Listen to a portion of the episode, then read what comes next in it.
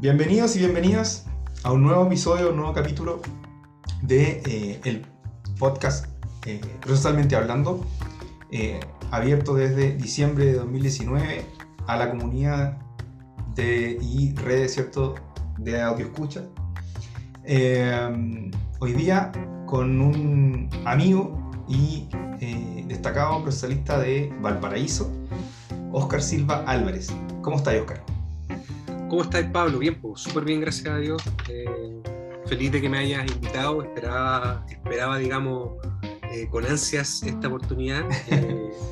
Eh, quiero pensar que lo mejor queda para el final y no que no fue, fue, la última alternativa. No, eres el plato fuerte. está bien, está bien, Te voy a presentar como es debido. Oscar, Oscar Silva es abogado, ¿cierto?, de la Universidad Católica del Paraíso, profesor de Derecho Procesal de la Universidad Católica del Paraíso, eh, doctor en Derecho por la misma escuela, por la misma casa de estudios, y eh, además un destacado abogado litigante en materias civiles y laborales. Expresidente de la Red de Investigadores en Derecho Procesal en su gestación y, ¿cierto?, en su eh, etapa germinal. ¿O no? Sí, es. El sí. aglutinador inicial, ¿cierto? No, no fui el aglutinador inicial, o sea, hubo ah, otros que, que, fueron los, Enrique, los gestores de esto, pero, pero al final nadie quiso tomar el testigo, así que eh, yo, me, yo me lancé. ¿no? Recuerdo fue una, bonita, fue una bonita experiencia. Recuerdo con cariño esas primeras reuniones, los, los albores de la red, ¿cierto? Sí. Contigo, con Enrique, la Sofía, la Maca. Fue algo que yo creo, o sea, ahora cuando yo veo la red eh, eh, patrocinando organizando tantas como eh, instancias y actividades de difusión de la disciplina, eh, junto con otras instituciones que llevan mucho más tiempo y tienen un prestigio eh, consolidado, me alegro. Y me alegro porque, porque en definitiva da cuenta de que es una iniciativa que, a diferencia de muchas otras, al menos hasta ahora, no ha, no ha decaído sino que al contrario se ha, se ha, incrementado y se ha incrementado como, como siempre se pensó, vale decir, con, con caras nuevas y con personas que eh, generalmente no, no, figuran dentro del circuito, eh, del circuito más eh, selectivo o elitista de, de, la disciplina. Eso, eso es verdad, digámoslo, porque más que, más que. Yo creo que, no sé si cara. Tengo un matiz ahí con, con el tema de las caras nuevas, porque en el fondo igual hay una, una, parte de la red que ya no me incluyo, no me incluyo, pero hay una parte de la red que ya tiene una madurez como para instalarse, digamos, en términos de la primera línea o las primeras líneas de, de, la, de la, doctrina nacional. Pero sí en que eh, deja ese, ese sesgo elitista que tenían otras agrupaciones, ¿cierto? Eh, o que intentaron levantar la disciplina y nosotros somos los más, la más activa, sin duda, ¿no? Sí, bueno, y, y, yo creo que bueno, uno es lo que hace más que lo que dice. Y, la, y si uno observa, por ejemplo, los foros de la red procesal, eh, los foros han servido como plataforma de, difusión para trabajos de personas que, que están genuinamente interesados, que han hecho trabajo extraordinario y que solo necesitaban una, una oportunidad eh, un empujón. Así que, pero tienes razón, hay una, hay una mixtura también que hace que, que esto no sea una cuestión desanclada de, de, la historia, ni de la trayectoria, ni nada de eso, porque tampoco nunca ha sido esa la intención. Sí, sí. Bueno, a propósito de, de, meternos un poco en el tema que queremos conversar hoy día, ¿cierto? El, eh, la impulsión de la red, ¿cierto? La, red, de alguna manera, eh, yo siento que ha hecho comunidad epistémica, ¿no? Eh, como decía, tomando las palabras de Gamonal, una vez que vino a la UCN y decía que la reforma del proceso del trabajo generó la comunidad epistémica laboral en Chile, después de 10 años. Desde ahí se empezaron a juntar los laboralistas. ¿Pasa lo mismo en la red? ¿Crees tú que pasa eso? Un poco... Em, sí, ahora es difícil, yo creo todavía evaluarlo obviamente tengo muchísima esperanza y lo que ocurrió hasta ahora va, en la línea de, afirmarlo.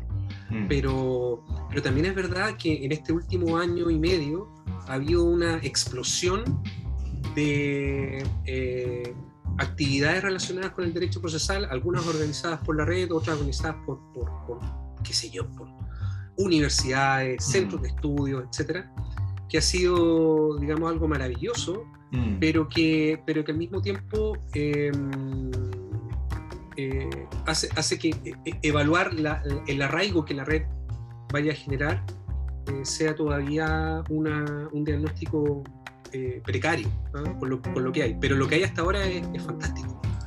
No solo con la red, pero, pero ya que me preguntas por la red, eh, es fantástico para mí. Sí, para mí también, por supuesto que sí, para mí también. Mm. Que, que se hagan a propósito esto. Esto se graba a pocos minutos de comenzar el concurso, por ejemplo, nacional de semillero.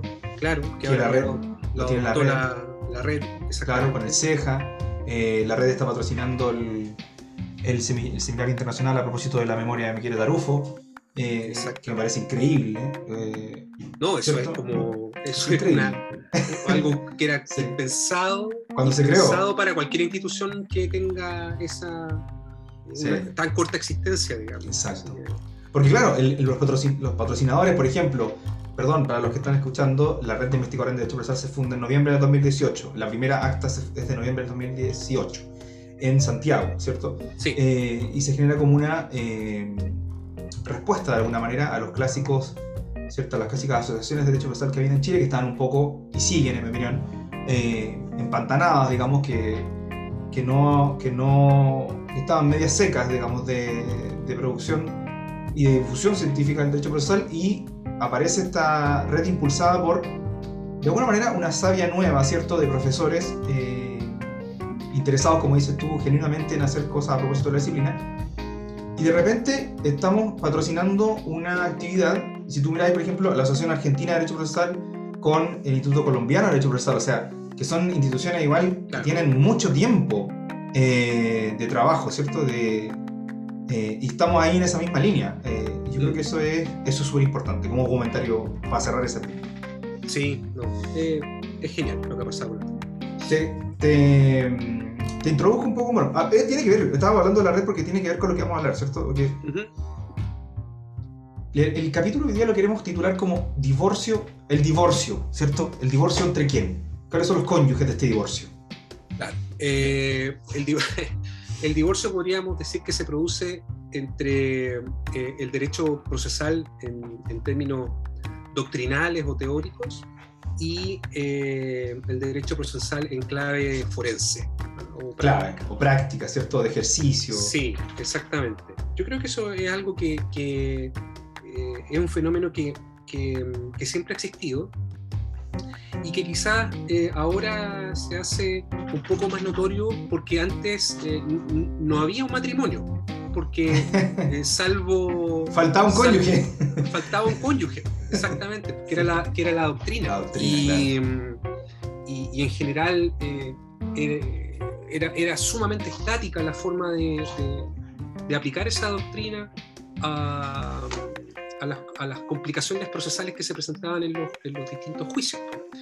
Entonces, ese fenómeno cambió eh, hace, hace no mucho tiempo, diría yo que Mm. no más allá de 25 años quizás Sí. muy tenuemente y hoy en día, bueno, hablábamos de la red y, y como uno de, de los tantas, de, los tantas, de las tantas iniciativas que existen para difundir y para eh, intensificar la actividad doctrinal. Y, em, y, y solo ahora podemos hacer una, una especie de contraste, ¿ah? Un, un contraste entre, entre, entre la, la aplicación práctica, eh, los usos forenses y lo que eh, y lo que y este cuerpo doctrinal que se ha ido generando eh, en, las últimas, en las últimas décadas. Pero yo estoy de acuerdo contigo, totalmente 20, 25 años, ¿cierto? No tiene, eh, no sé, cuando me ha tocado explicar algunas cuestiones teóricas a propósito de, o de citar doctrina a propósito del típico, la típica cuestión de fuentes, ¿cierto? En, en fundamento hecho procesal 1, procesal 1, como se llame. Uno dice ya, hablemos de doctrina procesal. Explotó en Chile hace poco. Es muy joven la doctrina procesal chilena, eh, ¿cierto? Y, y es lo que tú estás diciendo. Eh, pero lo, lo que te quiero preguntar primero es factores. ¿Qué crees tú que cambió, que pasó? ¿Por qué antes no teníamos? alguien podrá decir, a lo mejor que no escucha, oiga, pero si antes estaba. Ya, pero. era muy exigua y era un análisis exegético, un comentario, ¿cierto? O, salvo ciertos trabajos aislados que uno pudiera... eh, pero, ¿qué pasó? ¿Qué cambió? ¿Por qué explotó hace 25 años, 20 años? Yo, yo creo que eh, es una buena pregunta, que obviamente no tiene una sola respuesta, creo yo. ¿Ya? Eh, por ejemplo, por ejemplo, cuando, cuando uno habla de, de doctrina en la segunda mitad de- del, del siglo XX en Chile, eh, eh, y más precisamente en la década del 50, 60 y 70, son pocos los nombres que, que aparecían. Y de hecho, a mí siempre me llamó la atención que eh, un nombre que se repetía poco comparativamente con, con otros era el de Carlos Anabalón Sanders. Uh, sí. Y, eh, y hace poco, y hace poco tiempo, exactamente, y hace poco tiempo, hace poco tiempo, 5 o 6 años, se reimprimieron, eh, se reimprimieron dos tomos de su tratado, Tratado. de Derecho Procesal Civil, Teórico práctico. Mm. exacto, que son, que son, eh, eh, eh, que son libros extraordinarios para mí. O sea, yo siempre he dicho que Anabalón, Anabalón Sanderson es al derecho procesal lo que, lo que Claro Solar es al derecho civil. Opa. A, a mí me pasaba, a mí me pasaba que cuando yo tenía una duda en civil, yo sabía que revisando alguno de los 17 o 18 tomos Algo de, iba a de encontrar. Claro Solar iba a encontrar algo sobre eso. ¿ah? Y lo mismo me pasaba y me pasa con, con Ana Balón.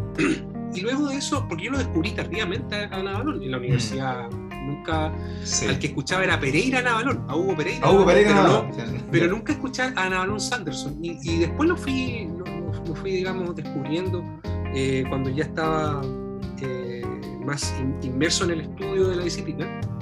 Y me llamó mucho la atención que su- sus reflexiones siempre tan profundas y, y- y tan eh, desarrolladas no pegaran tanto en la, en la práctica como, por ejemplo, ocurrió y ocurre todavía con Casarino, cuando, cuando tú ves Sí.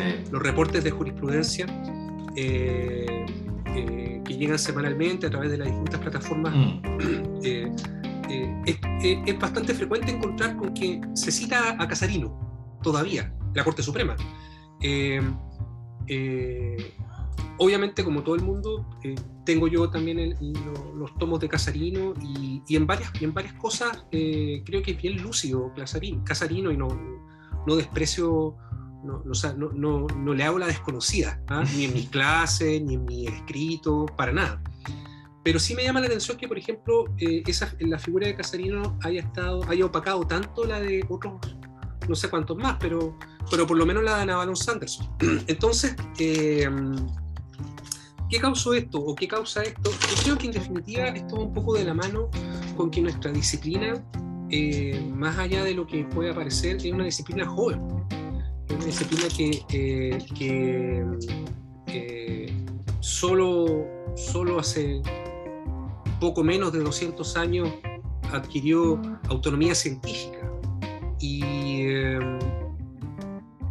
y era un reducto que, prácticamente era ocupado solamente por los usuarios del sistema, jueces y abogados. Entonces, los jueces y abogados tenemos una forma de relacionarnos, un, lenguaje propio, que nos resulta suficiente para, para sacar adelante las cosas. eh, y, para, y para conducir en particular un, juicio. Y eso eh, siempre ha tendido a- a instalarse como la regla general en la práctica, en la práctica judicial.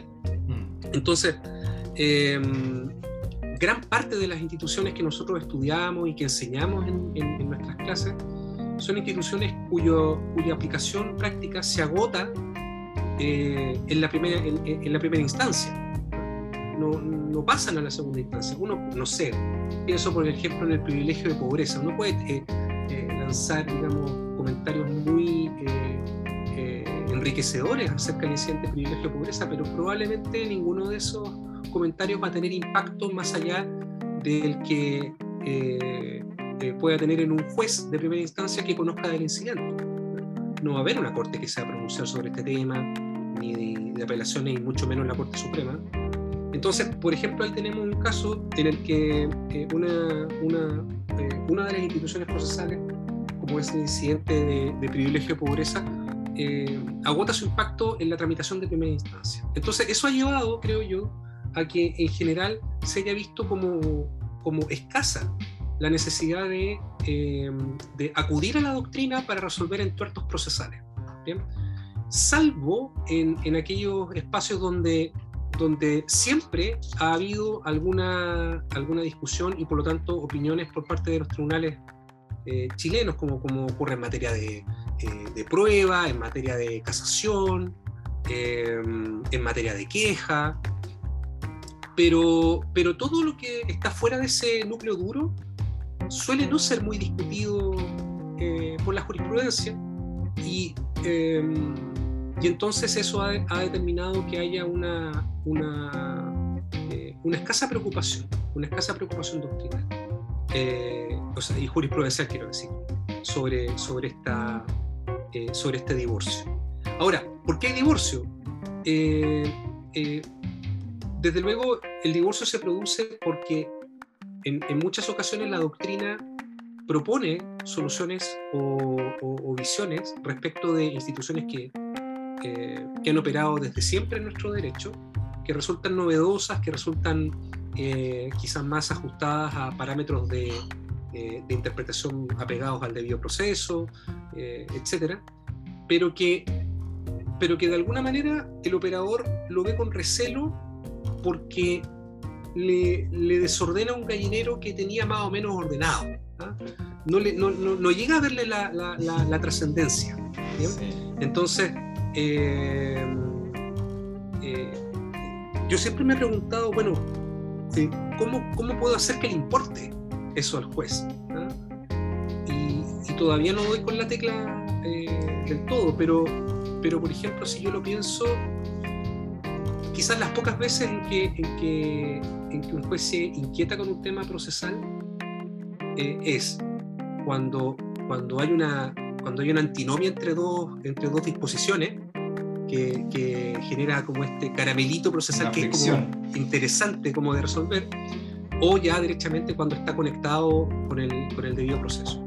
Yo siempre pienso en un, en un caso que, que, tuve hace algunos años atrás por una negligencia médica, en la que eh, la parte demandada pidió un, un, perito para que examinara unas placas de mamografía.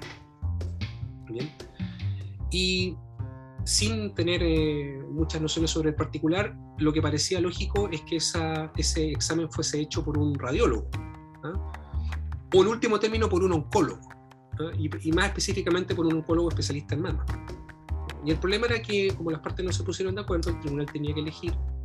Y en la, y en la nómina de peritos, como tú bien sabes, en médicos hay pocos. Porque, y poco especialistas. Y, muy poco especialistas. Mm. Claro, porque, porque a diferencia de nosotros son bien corporativistas. Eh, entonces, eh, no había un, un radiólogo. Entonces la pregunta que surgió fue, bueno, ¿y ahora qué hago? Dijo Y ocurre que em, eh, lo, que se, lo que se habría tenido que concluir por parte del juez era, bueno, el 416 establece que yo tengo que elegir de la nómina y no me dice que puedo elegir de, otra parte, si es que no está en la nómina. Luego, si no está en la nómina, ¿qué voy a hacer? ¿Ah? Y en cambio este juez fue, fue más allá y dijo, no, pues yo no puedo dejar privado de prueba a una parte que le ha pedido oportunamente por el simple hecho de que no aparece ni un radiólogo en la nómina. Así que yo voy a elegir al radiólogo. Y, eso llegó a la corte, por ejemplo. Wow, y fue como un, Pero fíjate que llegamos a una cuestión bien particular. Pero... Eh, y ahí se conectó con el debido proceso. Y, eso, le, eso le pareció atractivo al, al, juez. Pero es una. Pero fue un espasmo, fue un espasmo, un intervalo lúcido.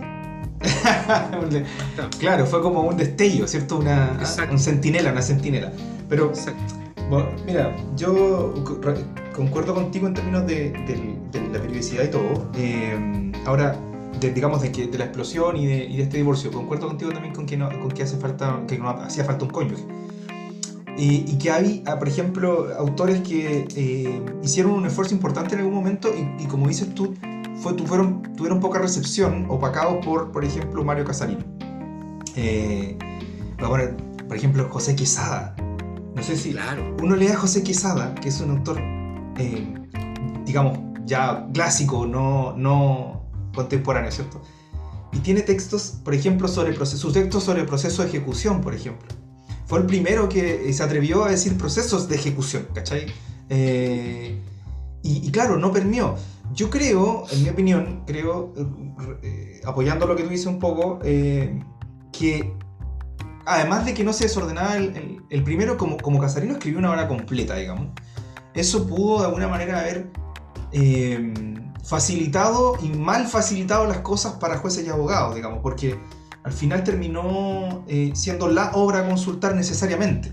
Entonces, eh, ahora, respecto a los problemas, tú- a propósito de que tú por ahí leí alguna vez que pasaste por Brasil, ¿o no? Estuviste, Sí. me parece, con, con Sergio Cruz Arnhart, ¿cierto? O con Daniel Mitidiero. Don Sergio Cruz. Don Sergio Cruz. Eh, tengo un particular respeto y admiración por la doctrina brasileña. Por ejemplo, porque tú decías, por ejemplo, nuestra, nuestra disciplina es muy joven. Y claro, es, es joven, la disciplina en general en el mundo. Ahora, hay otros países latinoamericanos que no pasaron por España, particularmente Brasil, ¿cierto? Eh, ¿Por qué, por ejemplo, en Brasil, nosotros, yo siento que nosotros estamos a 60 años de ello? No sé, a Sí. 50 años de ello. La, el- el- la doctrina brasileña de hecho, creo que, no sé, o sea, es una cosa impresionante lo que, lo que han hecho, lo que han estudiado, la profundidad de su estudio. La, como dice Marinoni, la tradición que tienen en derecho procesal. ¿Por qué en un país latinoamericano como Brasil pasa eso y en un país con una tradición republicana como Chile también no explota? ¿Qué pasa allá? Tú que estuviste, digamos, con, con estos cracks brasileños. Yo- hay una. No, no estoy, no estoy tan seguro de lo que voy a decir, pero en algún momento, en algún momento cuando, cuando. Porque yo me hice la misma pregunta, ¿por qué estamos.? Porque no es fútbol, digamos. ¿ah? Sí, una no. eh, digamos, eh, biológica. Aunque el fútbol explica todo, así que también podría explicar el derecho procesal. Bueno, pu- puede ser, puede ser. puede ser. Sí. Pero. eh, bueno, Brasil tuvo una gran influencia del derecho italiano. Sí. eh, que, que, que- que se tradujo, digamos, en, en una, en un influjo de, de- de muchos procesalistas que o estuvieron, italianos que estuvieron en Brasil, o en menor medida viceversa. Enrique Turo Liebman. Lippmann, por ejemplo, exactamente es como el- el- el- el- la punta de lanza de esta, de esta afirmación. Entonces, eh, eh, no sé si habrá habido alguna, al- alguna cuestión de, de desarrollo más filosófico de la disciplina que no dependiera tanto de la aplicación práctica Mm. y que, y que por lo tanto al no depender de la aplicación práctica se pudo desarrollar en forma paralela sin necesidad de, de- de encontrar recepción. O bien, o bien eh, hubo, hubo, digamos, una simbiosis que acá no existe, eh, en que eh, entre, entre jueces y autores que permitiera ir absorbiendo estas, estas nuevas ideas. Yo, yo, yo no sé, la verdad no sé si es que la jurisprudencia brasileña es particularmente dada a las citas doctrinales de carácter procesal.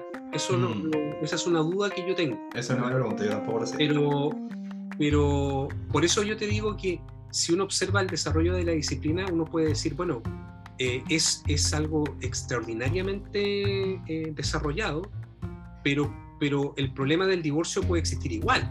Ya, Y quizás claro. puede ser peor que el nuestro, en el sentido de que ahí sí tienen un cónyuge y tienen un matrimonio que tiene 50 o 60 años de, de- de convivencia.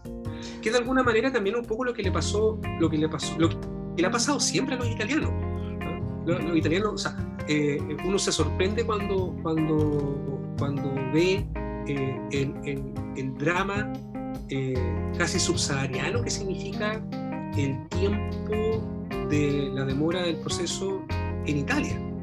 En Italia. Que quizás podrá tener que ver con la idiosincrasia, con la eh, facilidad de acceso a la justicia, no lo sé. Pero que es dramático, sobre todo considerando el, el- el nivel eh, académico que tiene Italia Sí, en materia procesal. Pero entonces ahí de nuevo sale, surge la pregunta que quizás a nosotros nos deja, no nos deja tan mal parados. Porque nosotros podríamos decir que eh, nuestra doctrina todavía no logra permear del todo. Sí, no logra permear, eso es. Práctica, pero eh, al menos eh, durante mucho tiempo tuvimos muy poco que pudiera permear. ¿ah? Ya. En cambio, en Brasil, Italia, son dos países en donde llueve mucho, pero no hay represa. qué buen ejemplo, qué buena. Ya. Claro, porque teniendo Italia, por ejemplo, a propósito del tiempo del proceso, ¿cierto? Eh, yo escuché, alguna vez escuché esta respuesta a propósito de lo que tú dices de Brasil. Dice que la gracia de los procesalistas brasileños es que no tuvieron que leer a ningún español, con el respeto que me merece la doctrina española, por supuesto, pero que, que, esa fue la gracia, digamos, que no alcanzaron, tuvieron que pasar por España. Entonces agarraron a Portugal y a Italia y ahora están agarrando el mundo del, common, lo que sé yo. pero se puede dar el divorcio igual, dices tú. Eh, y eso, claro, claro. Por ejemplo, eh, eh, me ha tocado leer jurisprudencia no solamente del Tribunal Supremo Español, sino de, de, tribunales ordinarios y, o sea, de, instancias. Y noto, porque esto es obviamente una cuestión de percepción. No, empírico, sensible, ¿no? Pero no, noto que la, la, presencia de argumentos doctrinales eh, es potente. Ya.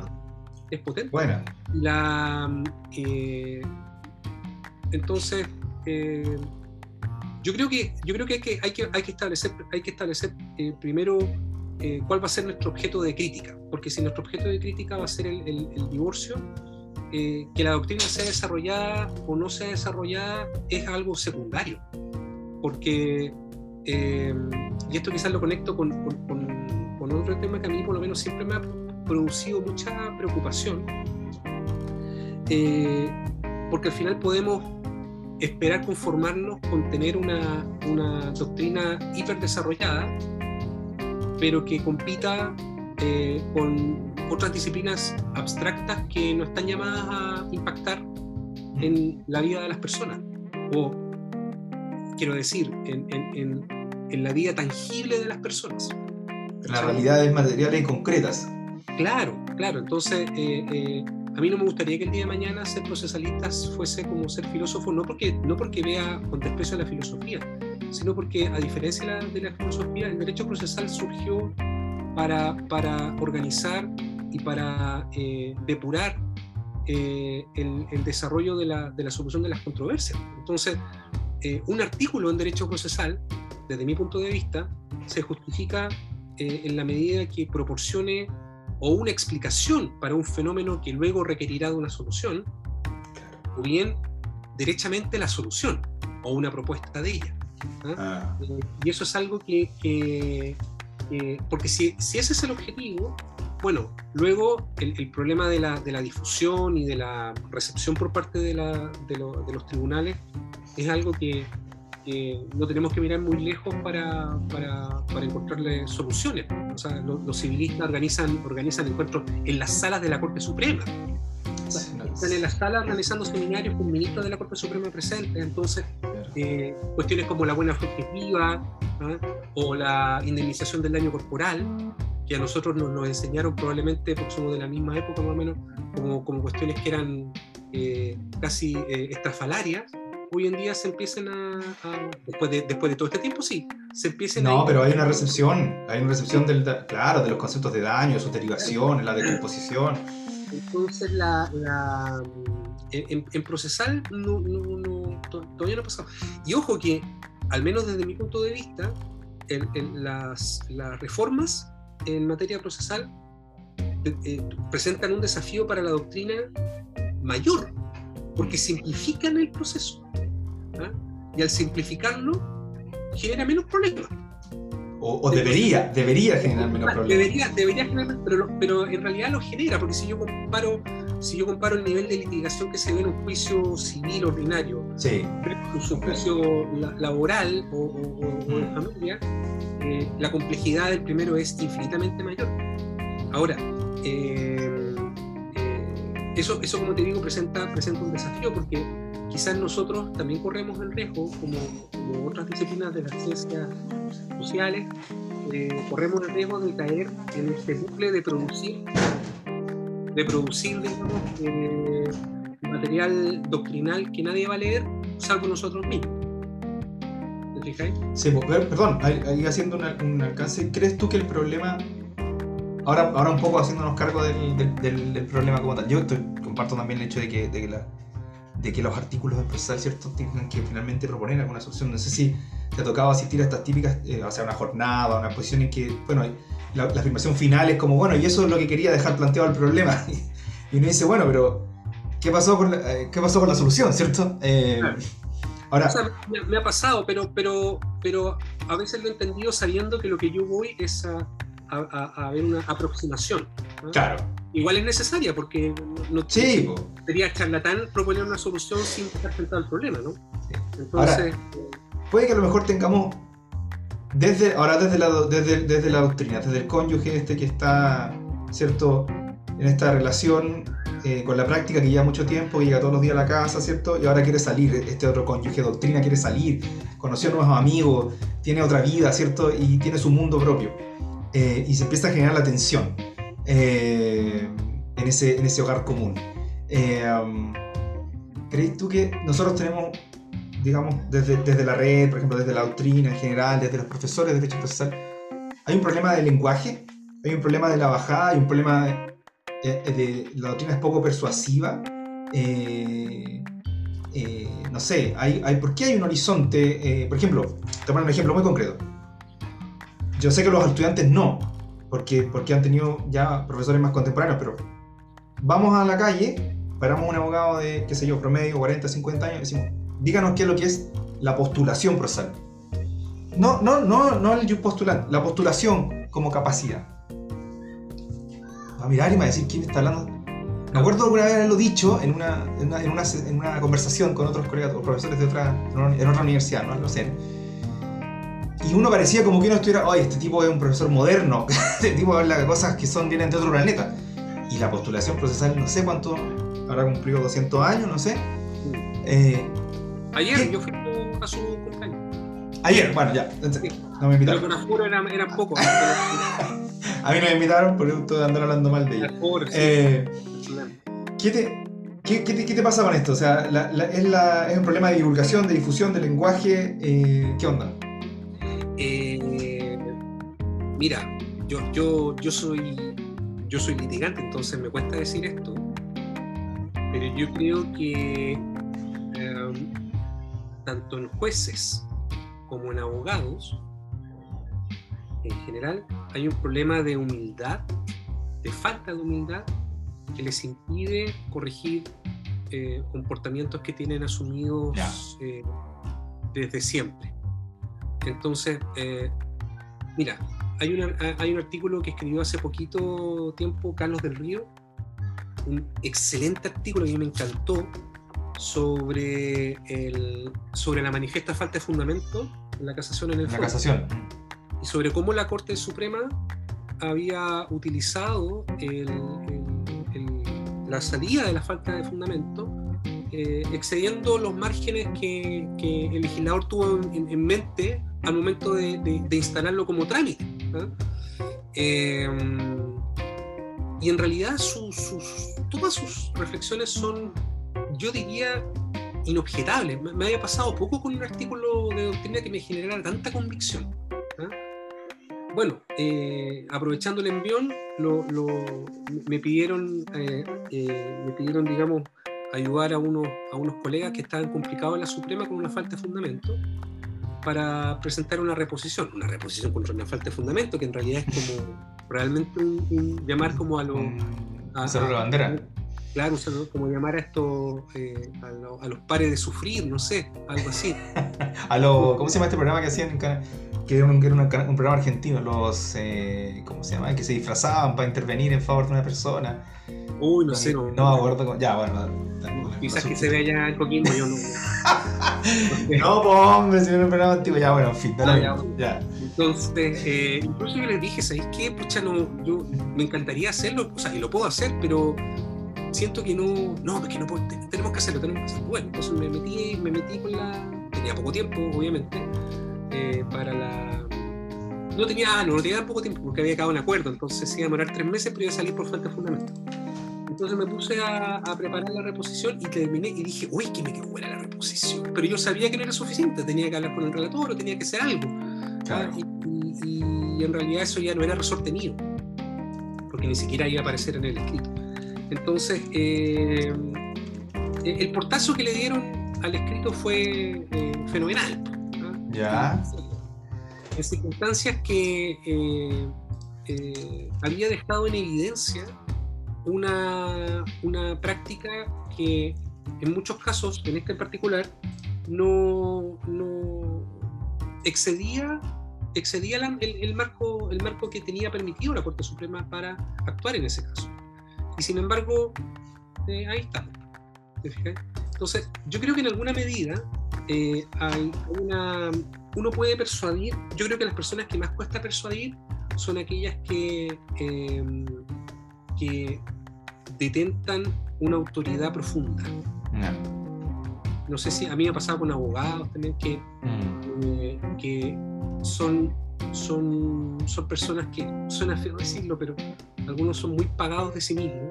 Mm. Entonces, dado que eh, eh, se han acostumbrado a una determinada forma de hacer las cosas, cualquier modificación eh, o replanteo les parece, eh, les parece, digamos, casi ofensivo. ¿no? Sí, sí, es verdad. Al final, el objeto en, en materia procesal, eh, el, el, el, el, órgano criticado, porque a veces puede ser, uno puede decir, estoy criticando una norma, pero en realidad lo que uno suele criticar en derecho procesal eh, es el comportamiento de alguien, ¿ah? de un abogado, pero generalmente de un juez. Entonces, eh, eh, cuando, cuando uno tiene una discusión en otra materia, en derecho civil, en derecho comercial, uno puede, pues, o abogado, o profesor, o alumno, puede observar esa discusión con interés y con, entretenimiento y adoptar una posición que, digamos, puede no, puede no comprometerlo en términos personales. Muchas veces cuando uno, cuando uno eh, reprocha un comportamiento procesal, lo que está reprochando en definitiva es, eh, es, un, es un criterio de la actividad propia de ese juez. Por eso, por eso el problema de, la, de, no querer escuchar o no querer a veces aprender cosas nuevas, ¿cierto? Porque hay... Claro. Es, claro. Esa es la polémica, digamos, que cuando, cuando uno critica, como dices tú, eh, eh, interpretaciones o argumentaciones sobre normas procesales, lo que está haciendo, está metiéndose con el poder igual, porque eso es, en el fondo, está... Claro.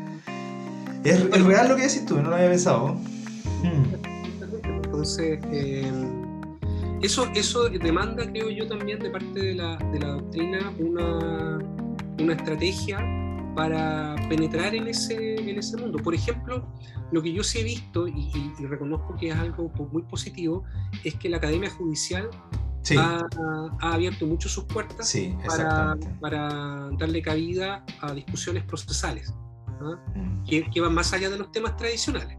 ¿no? Y que se orientan un poco más en este, porque el debido proceso se juega, se juega en el día a día, se juega no, en el ¿no? No, no solamente en, en, una ultrapetita o en una falta de fundamento. Sí. Eh, entonces, yo creo que ese es un, es un primer paso muy positivo porque también es verdad que estamos aprendiendo, a, estamos aprendiendo todos a relacionarnos con el poder de un modo súper distinto al que estábamos acostumbrados hasta hace eh, un par de años atrás. Sí. Eso también genera, me genera esperanzas de que el día de mañana eh, la verticalidad eh, va, va a tener su lugar bien acotado y en todo lo demás vamos a tener una relación mucho más abierta y, eh, y llana a, a, a, percibir, analizar y eventualmente adoptar las ideas del otro en la medida que parezcan convincentes. Ahora, eh, me quedo mucho con la idea de que, eh, claro, la, la, tenemos difícil eh, desde el punto del, del, derecho procesal doctrinal porque eh, tenemos que ser más persuasivos, parece cierto, que otras disciplinas. Estoy, me, me, gustó esa idea, está buena. Y lo otro también me quedo con esta idea de que no estamos tan mal, porque si hay eventualmente algunas doctrinas eh, comparadas que no han logrado persuadir, en donde llueve mucho y no hay represa, nosotros tampoco podemos hacer un cálculo tan malo, ¿cierto? Si tenemos 25 años y estamos persuadiendo de a poco, ¿cierto? Está bueno, es una raya para la suma, digamos, ¿cierto? No, claro. Ahora, ahora eh, eh, tomando esas dos ideas base, quiero saber, y esta es como una pregunta extra de, la, de las que tenía acá apuntada. ¿Qué está leyendo Oscar Silva? ¿Qué estáis leyendo, Oscar? ¿Qué lees? Hoy. ¿El procesal o sí, el.? no, ah, no. Sí. no me interesa saber cómo de tu, de tu, de tu revista, digamos. La, la trilogía de Ken Follett de, de Century. Ah, ya, muy bien. Ken Follett, muy bueno. Bueno, recomendable. Pero su, sí, pero en su último libro no, me decepciona un poco. Yo creo que, yo creo que lo hicieron los, los ayudantes de él. Bueno, se comenta que lo hicieron los ayudantes de él. Bueno, en Procesal también se Pasa eso, ¿ah? ¿eh? Pasa eso. A ver, eh, ¿qué estoy leyendo en, en, materia procesal? Mira, en, en, materia procesal, cuando se murió Miquel Tarufo, eh, retomé bastante su, su lectura. Su Casi, casi siempre con fines eh, más bien académicos. Eh, sus, sus, estudios sobre la prueba, sobre la iniciativa probatoria del juez, creo que me han, han sido bien enriquecedores para, para, para mí. Y, y, y, lo otro que ha ocupado mi atención, fíjate, es, eh, son estudios más bien empíricos. Por ejemplo, el, el, el último artículo de Ricardo Lillo sobre, eh, sobre la tramitación civil en Santiago. Ah, ya. Sí, sí, lo de, hecho, de hecho, lo, lo, lo, difundí bastante el semestre pasado, o antes, ya no recuerdo si fue el pasado o el, o el segundo del 2020 pero lo difundí mucho entre mis alumnos eh, porque, porque me pareció, ese fue, ese fue un, un, ese es un artículo, por ejemplo, que es de diagnóstico, ¿no? mm. más que de del problema, sí. ¿no? Pero un diagnóstico que, que, que resulta súper útil porque permite, permite ¿cómo, ¿cómo te lo puedo decir? Permite poner colorado a quien está fallando. Porque uno le puede decir a alguien que está fallando y, y, y dar argumentos que son, que son, digamos, retóricos, pero no. Eh, con pero datos. No nada muy concreto. En cambio, acá no. Acá era, con una, era digamos, eh, información, digamos, eh, eh, empírica que daba cuenta de, esta, de, este, de este comportamiento. Entonces, eh, quizás no se pone colorado el juez, se pone colorado el poder judicial o se pone colorado más bien el poder legislativo, pero eh, en fin, esos estudios me han, me, han, me han, gustado bastante. De hecho, ahora con, con Felipe Gorigoitía eh, estamos, estamos trabajando en otro estudio que dice relación con, la, con, la, con el tiempo de demora del término probatorio, más allá de la, de la pandemia. Y que, y que también toma como referencia eh, un estudio, un análisis de campo. Análisis de campo. Que en el fondo busca, busca digamos, esclarecer qué es lo que pasa desde que se notifica el auto de prueba hasta que se citan las partes de sentencia. Que es desde luego mucho más que hablar de término probatorio ordinario, mm. extraordinario y especial. ¿no? Algo, hay algo distinto ahí, que no... Que, que, el triángulo de la Bermuda. Es el triángulo, es el triángulo de las Bermudas, claro, claro. en el proceso civil. Eh, entonces, eh, Tarufo, a, a, Ricardo he leído, bueno, a Carlos del Río también he leído que ese artículo de verdad lo encontré tan bueno eh, y, y, y, quisiera tanto que tuviese, tuviese efecto, pero el problema es que significa limitar el poder. ¿eh? Entonces, eh, no sé si va a tener mucho, mucho impacto. Mucho impacto, mucho impacto. Y, y dentro de lo nacional también, también he, leído, he leído bastante a Claudio, a Claudio Menezes. ¿Ya? su, su, su tesis doctoral sobre documento, documento, sobre documento público eh, es eh, extraordinaria y, me ha servido mucho, tanto para mis clases como para mis juicios. Eh, así que está dentro de, mi, de mis eh, preferidos. Y, también estoy, estuve leyendo hace poco un, libro que me regaló un profesor italiano del que soy muy amigo, que se llama Bruno Capone, eh, que gira sobre la ejecución, que es un, es un compendio de estudios sobre ejecución que publicó en Italia. Universidad de Florencia, ¿no? Caponi. El, Caponi, Bruno Caponi. Ah, Ren, ya. De, ah, perfecto, ya. Bruno Caponi es de la Luis, que es la, la universidad, la Guido Carli, que es como una universidad privada, pero, pero muy, muy digamos... Eh, destacada. Muy destacada en Roma. No sé, está Giovanni Verde. Ya, ya. O sea, hay, hay, hay, un departamento potente ahí. Entonces, eh, eso. Pero la verdad, la verdad debo decirte que, que, cuando tengo, cuando ya guardo mi tiempo para leer, eh, prefiero leer sobre la Segunda Guerra Mundial, me gusta... La historia. Ya. No, pero era, era, una, era interesante saber qué es lo que está leyendo. Ya, pero hay una línea. ¿eh? Bueno, yo estoy leyendo un, un libro que se llama algo así como eh, La ejecución, espérame, de un profesor Silva. Eh, no me acuerdo su- cómo era el título. la- para, para efectos de la, la transparencia patrimonial, algo así. No sé si lo cachai. Está, está agotado está agotado, está muy caro. De hecho, creo que subió de precio. No, No, dice que- no, Pilar Sordo fue a, a, a- a Hizo una- y- hice una recensión. de, la- de la- de las tarimas del Jumbo. Me parece muy bien. Debería estar ahí al lado de la historia. eh, ¿Cómo se llama? La los libros de Baradit y el de. ¿Cierto? Y el tuyo. No, nada, bueno. Oye, Oscar, eh, bueno, ya estamos terminando. eh, llevamos casi una hora. Eh, ha sido muy entretenido. Te agradezco mucho que hayáis venido para el, podcast, que vamos a conversar un rato. No sé si queréis decir algo como para cerrar. O sea, eh, yo de verdad nuevamente te lo digo, estoy súper agradecido de que me hayáis invitado. Considero que eres una, una- muy buena persona. Yo te conocí a ti por la red Y muchas también gracias. porque, y también porque eh, has, eh, te has metido con el proceso laboral, que también me gusta. Entonces, eh, he aprovechado también de leerte. Y, y- y bueno, en el trato que tenemos cotidiano, a pesar de que estamos lejos, eh, siento como una, una confianza muy genuina, muy agradable. y Sí, yo también. con mucho gusto hacerte, hacerte esta invitación. Y quizás quisiera, quisiera terminar, digamos, eh, planteando ese desafío para, para la doctrina. Yo, yo siempre me he considerado como, como alguien que está un poco repartido entre estas dos aguas y eso es, es difícil. ¿ah? Sí. Es difícil. Eh, eh, en, en algunos países yo no podría ser profesor ¿ah? Eh, universitario. Creo que en Alemania, por ejemplo, me costaría mucho ser profesor si es que al mismo tiempo soy, soy abogado. Antiguamente eso se estimaba acá como una virtud. Sí, ¿ah? exacto. Es profesor y abogado. Pero, pero bueno, eh, mi, mi- mi llamado yo creo es a, tra- a tratar de diseñar esa forma de, de instalar el debido proceso en clave forense eh, fuera de los grandes temas o de los grandes focos, sino que en lo cotidiano, que es donde eh, las personas sienten el abuso o sienten la respuesta del sistema de justicia y, en fin, eso.